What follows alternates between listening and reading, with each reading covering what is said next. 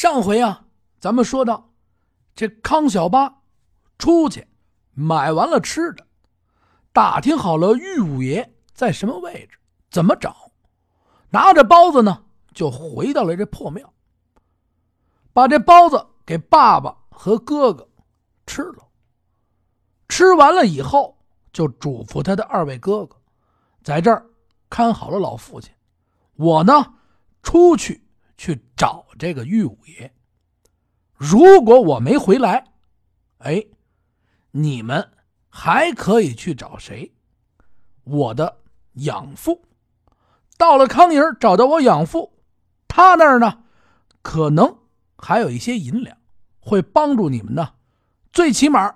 不会让你们饿死在街头，再加上呢，在康营，我呢还有几个小兄弟，一块呢跟我一块干点活也是淘气的朋友。哎，他们也不会看着你们饿死。这些个呢，是我不回来，路上我被官人抓了，哎，我被人给害了，我回不来了。你们按照这事儿不去，我要是回来，我定准儿。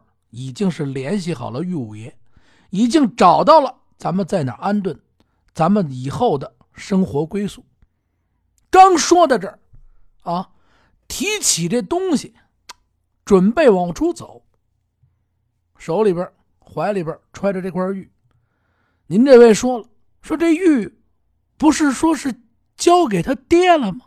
养父了吗？哎，有这么一档子事。他把这块玉啊，当初出这康营的时候，交到他的养父手里的时候，养父，您给我收这块玉，哎，怎么着怎么着，等我回来呢，再去找这玉五爷。交完了，往出村口呢就走，还没走到村村口，怎么着啊？他这养父骑着这驴，哒当当追过来了，叫住了。小八，小八呀，你这么着，你呀，爹也没有什么本事，但是凭我以往的经验，这块玉呀，看来也是值些银两。你呢，拿上这块玉；二一个呢，你奔的是天津卫，回来的时候呢，也会路过呀通县。哎，你可以到时候回来，顺便就去找这玉五爷。再一个，万一路上遇上点什么事儿，你这身上虽然说有些散碎银两，恐怕，咱们往好了说吧。再一个，这一去多年没有回家，咱们也不知道你家里现在什么样啊。万一，对吧？你带上，随身携带，一旦遇到什么问题，他或许啊。能保你一命啊！小八呢？看了看他爹，还是您。得嘞，我带上这个。他把这块玉接过来，揣在身子里边，就奔了天津卫。话锋呢，再转到现在，从这庙里的破屋，刚要往出走，就听见外边马声人声，抓住他！别让他给我跑了！哎，等嘞，那边那边看看，这边这边。随后呢，就听见脚步声，再紧个，通噗，这门啊开了，扑进这么一人来，黑乎乎啊，什么都太脏了，这人身上啊，只见啊，长发都披开了，也看不出来是男是女。这一只手进来，扑哧，顺手这门就开了，就扑了进来。这小八刚要出去，这这一一扑进来也吓一跳啊！这一屋子啊，这这这，不知是如何是好。扑进这人，再听见远边还在说：“是不是那边呢？奔那边。”正在找他。小八呢，定了定神，往前呢走了两步，低下头一看。是一女子，这女子跌进来以后呢，微微的又抬起了头，看看小八。虽说这脸上脏啊，但是依然能看着一副清秀的面孔。小八呢，定睛一看，哎呀，这女的从这嘴里往外流着血，这身上啊，真是太脏，衣服呢，又是一条一条的。这女孩抬起头来，看着小八，救命！救救我吧！这小八一看，这这这这这什么情况啊？还听见外边这些个人在喊：“啊，那边那边奔那边奔那边破房了！”还在喊呢。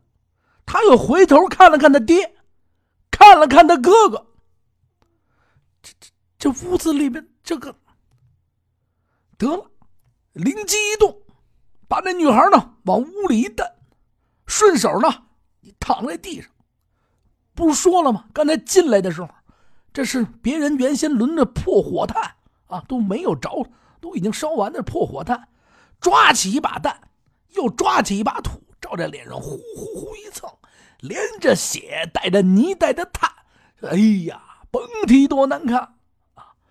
躺着别动，又从边上呢把这一床破被窝一蹬，往脸上这么一照，再往身上呢又撒了点破土。怎么脏怎么来吧，地上那边呢还有啊半瓢水喝剩下的，往这身子上又一浇，顺手看哥哥哥赶紧来赶紧来，跪着跪着，他爸定神一看小八啊，哎呦爸爸，就当是咱娘，别说话，一会儿一切听我的，按我的行事。这话刚说完，这女孩也害怕，在这一动不动一躺，千万别睁眼。背上呢，就蒙到了脸上。就在此时，刚说完这话，就听见后边：“看看那边那屋里，那边那没倒的屋里，得来！”哭哭哭，两个人，呼啦，这门就推开了。就在推开的同时，哎呦，怎么着？刚才不是说了吗？小八呀！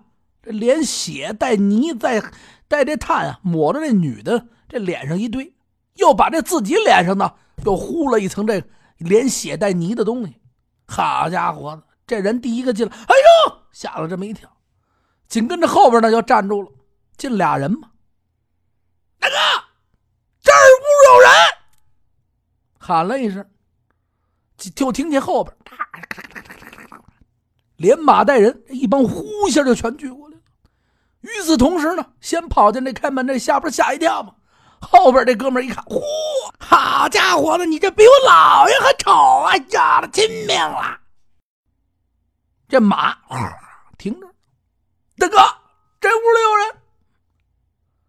从这马上呢，就下来一名啊，连帮胡子。哎呀，这个胡子呀，一根一根啊，都是小卷往外，叉叉叉，这小卷啊，卷着一块最底这块嘚儿啊，就跟小刺儿似的，那么立着。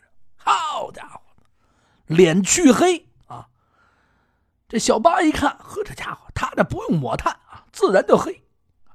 咧着他多大一个嘴，这嘴啊往外撅着，这嘴角呢撅出来还得往下耷拉着。呵，这叫别提多丑了。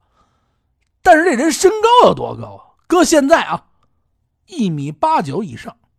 大个大块头，手里呢拿着一根马鞭，嘿，这一推门，从后边把这俩人往边上在呢吗，给我找找。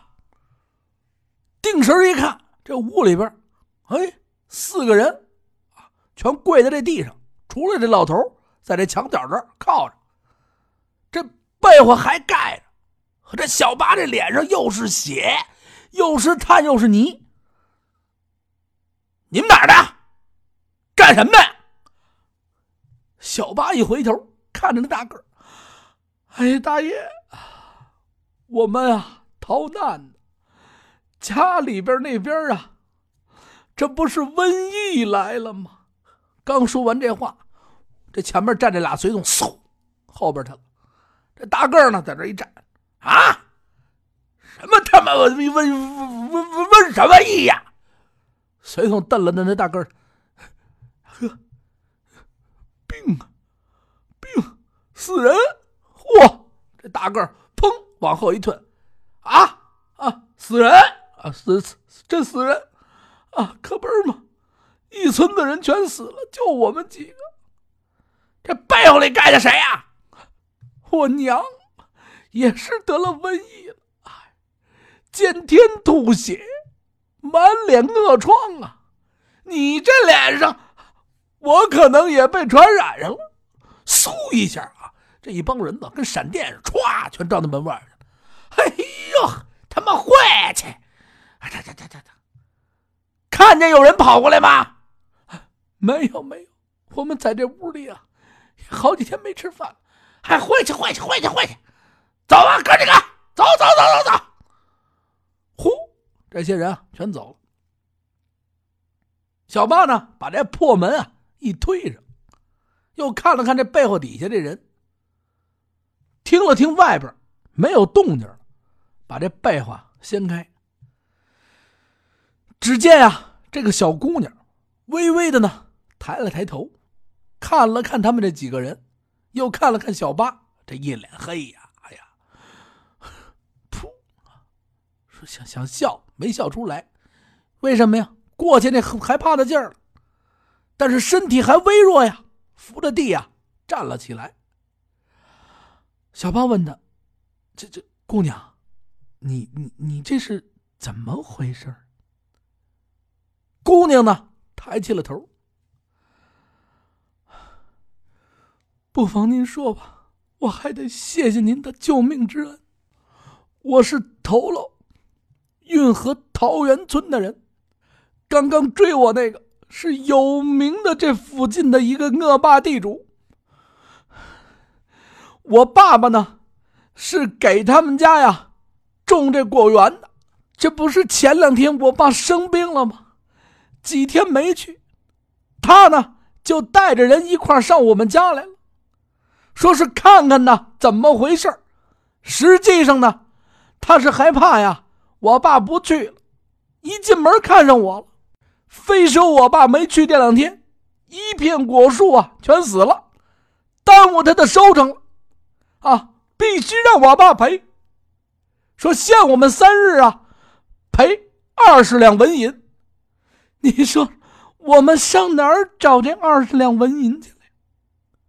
说完此事以后呢，他就跟我爸说了，不成，让你这闺女当我的小妾吧。这二十两纹银就算了。您说说，这不是吗？今儿正好是第三日，他到了我们家呀，就把我给抢了出来，塞到轿子里呢，就往回他的府上走，在轿子里就非要把我强奸了，我不从啊，他就打我，衣服啊也给我揪得乱七八糟的。轿子停下，又从地上打我。我就开始跑啊，他是要杀了我呀！话说到这儿呢，猛地站起来，冲着康小八就下跪，噔噔噔就是三个头啊，当当当，倍儿响！哎呦，这小八一扶，哎呦，使不得，使不得！姑娘，我也没做什么，使不得。你先起来，把姑娘呢扶到这个墙角上，你先靠边坐着啊，你先坐着。吃饭了吗？有点饿。边上还剩了俩包子，你先吃了这包子，吃完这包子，他又呢看了看这姑娘，看了看他爹，看了看俩哥哥，冲他哥说了一句：“哥哥，我呀还得出去。这个小丫头呢，先在这待着。回头呢又看了看丫头，丫头，你以后有什么打算呢？啊？”我也没有什么打算，不成，一会儿我就回家吧。我爹还在家里边呢。出来的时候，我爹拦也拦不住，他们也把我爹打了。我还不知道我爹现在是怎么样。小八看了看他，你等会儿，姑娘，你现在出去回了村回了家，一准还被他抓。你们家住哪儿啊？我呀，一会儿出去要找个人。我们也是啊，家里边村里受难，有瘟疫，真是有瘟疫，来到了这儿啊。我们呢，先借宿啊这个破庙里，一会儿我出去找人。你看这么着，我出去的路上呢，办完事回来，我不成啊，帮你跑趟家里看看怎么样？如果你们没有什么人盯着，你老父呢没什么事，我会呢带着你老父啊，悄悄的过来把你接走。不成啊，你们也跑了吧，别在这儿待着了，啊，继续住下去。我相信啊，就这恶霸地主也饶不了你们。姑娘呢，就 是看了看这小八，恩人呐，恩人，我可怎么感谢你？你不用感谢我了，坐着吧。啊，小八又看了这脸泥呀，哎呀，这个脏啊！说完呢，小八啊跟他爸、跟他哥一说，我先出去了。开开这门呢，定身就往外走，随手呢把这门关上，看了看外边，哎，没有什么人。出出出出出出，就奔这个村口走去。刚刚不是说了吗？啊，靠运河边上做生意的人说了，就这运河边上啊，就是玉五爷家里的人。你要找他，就在这儿啊，一准能找着他们家在这个港口管事的人。小八呢，顺着路回到这个运河的这个港口边上。看了看投了这个港口这个村里边，这有一排啊小木屋，哎，刚刚呢那卖肉的说了，就在那边房子里，直奔这房子里。门口呢坐着两个呀，在这河道上拉这个船活的人，老李走到跟前呢，破房子门前，哎呦，呃，向您打听个事他刚问完这句话，这俩人呢。一个人手里还拿着一馒头，好家伙！一看，哎呦，啪！这一下就把那馒头扔到对面那哥们嘴里去了，啪！哎呦，这哥们也没来得及反应，这馒头，好家伙，呵，这香啊！你这想开了，哥们我要半天你都没给我呀！再一个抬头一看，这康小八，哎呦，这馒头，哎哎，噎得够呛。这小八一看，哎呦，别别别，吓着二位了，我没事我不是鬼，我不是鬼。我是人啊，别害怕，别害怕。啊这我这脸脏点，脸脏点。你就瞅这俩人吓了一跟头，一大仰爬，趴在那儿。这哥们儿一直配，慢慢的呢，缓过点劲儿来。这哥们儿从地上起来，这枪的这还拿着馒头，啪就把这馒头抢过来了，继续吃。你这哪儿的呀？啊？这是打不成这样出来干嘛呢？哎呦，我实在抱歉，抱歉，这出来呀着急，看我这脸啊，刚才冷啊，这笼了堆火，这炭抹的，啊，洗洗河边洗洗洗洗洗洗洗洗完了，过过来说话，什什什么什么呀？那哥们还呛，还呛着，哥们还呛着呢，半天都说不出来话来。这一看，他这说完了，洗啊。算了啊，这馒头你你你给我再吃一口，吃吃吃什么吃？哈哈的咬着。小波得得得，到这河边啊，洗了洗了脸，洗完了呢，回来。二位大哥，我向您啊打听个这事儿。呃，这有一位玉五爷吗？您您您您也来这儿怎么着找个魂啊？今儿不成了。这都几点了？明儿早上起来再来吧。哎呦，哎呦，谢谢您。我不是，我呢想向您打听个人。你打听谁呀？我打听玉五爷。哟，你打听玉五爷，这不还是找魂吗？哎呀，跟你说了，明儿再来。哎呦，我不是啊，你那你是什么？嗨，我我什么都不是。嗨，他从那怀里呢就掏出了这块玉。我呀，是玉五爷让我呀拿着这块玉来找他。当时呢，我家里有事儿，我呢没来得及。玉五爷说呢，你处理完家里的事情以后，拿着这块玉到通县来。到了通县，找到玉活市场做玉活的、卖玉器的、卖玉石的的市场。哎，你打听玉五爷，一准有人认识啊，掏出这块玉就会带你来我府上。这俩人一看，嚯，哟，不敢打，哟，这你找我们老爷，你等等等会儿，等会儿啊！哎呦，赶紧呢站起来，回身呢进到这破房子里，一推门，嗯，那个三哥，三哥，这这怎么着？什么事儿啊？不是跟你说吗？赶紧吃饭回家去。不是三哥，有有人找玉五爷，找什么玉五爷呀？明天早上就再来，今天的活满了。啊，不是三哥，我们也这么跟他说，这是玉五爷叫他带着玉五爷的玉呢，带着玉五的玉，啊，让他进来。这人啊，出来告诉小八：“你进去，你进去。”，小八呀，揣着玉进到这房子里边。一进屋，两把太师椅，一个八仙桌，屋子正当间，后边呢摆一大条案，条案上边呢。正中间供奉着呢一尊佛像，定神一看，背刀的关公关老爷。这关老爷啊是武财神，在这中间啊供着。这八仙桌的边上坐着一位啊非常壮的一个男的，瞅这衣服这样子呀，像是管事儿的，手里呢拿着一盖碗喝着茶。谁呀？你找我们老爷？哎，我找您老爷，找他干嘛呀？要是找活就算了。听说你拿着他的玉呢。小八爷从怀里啊掏出这块玉，递给啊这坐在八仙桌上这位。刚刚不是说了吗？外边的人管他叫三哥。这三哥呢，刚接过这玉，哎呦，哎呦，这这这，赶紧起来起来！贵宾，您先起来，您往边上这坐，您您坐坐坐着坐着坐。赶紧，赶紧，赶紧，赶紧喝茶，喝茶，给倒茶。这态度一下就变了。他拿的这块什么玉啊？刚刚不是说了吗？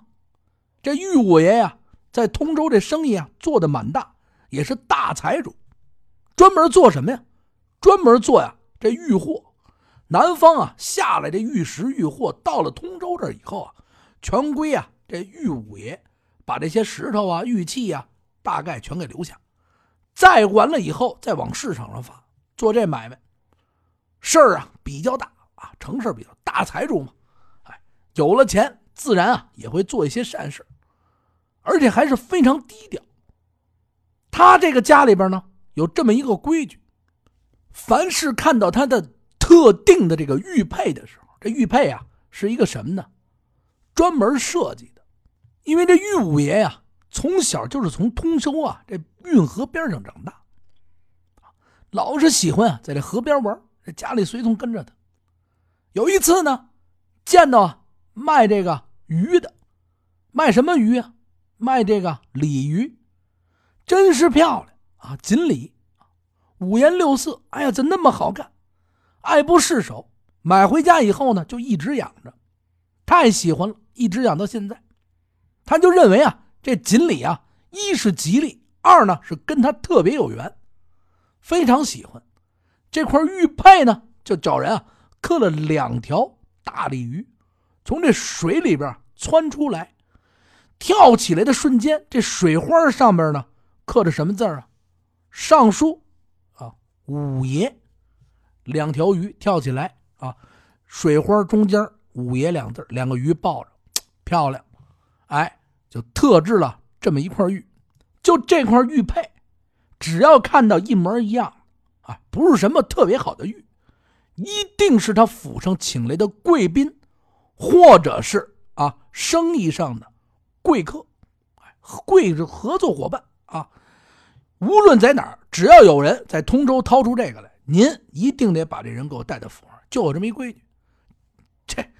三哥一看，嚯，哎呦！赶紧赶紧上座，您坐您坐，您找我们五爷什么事儿？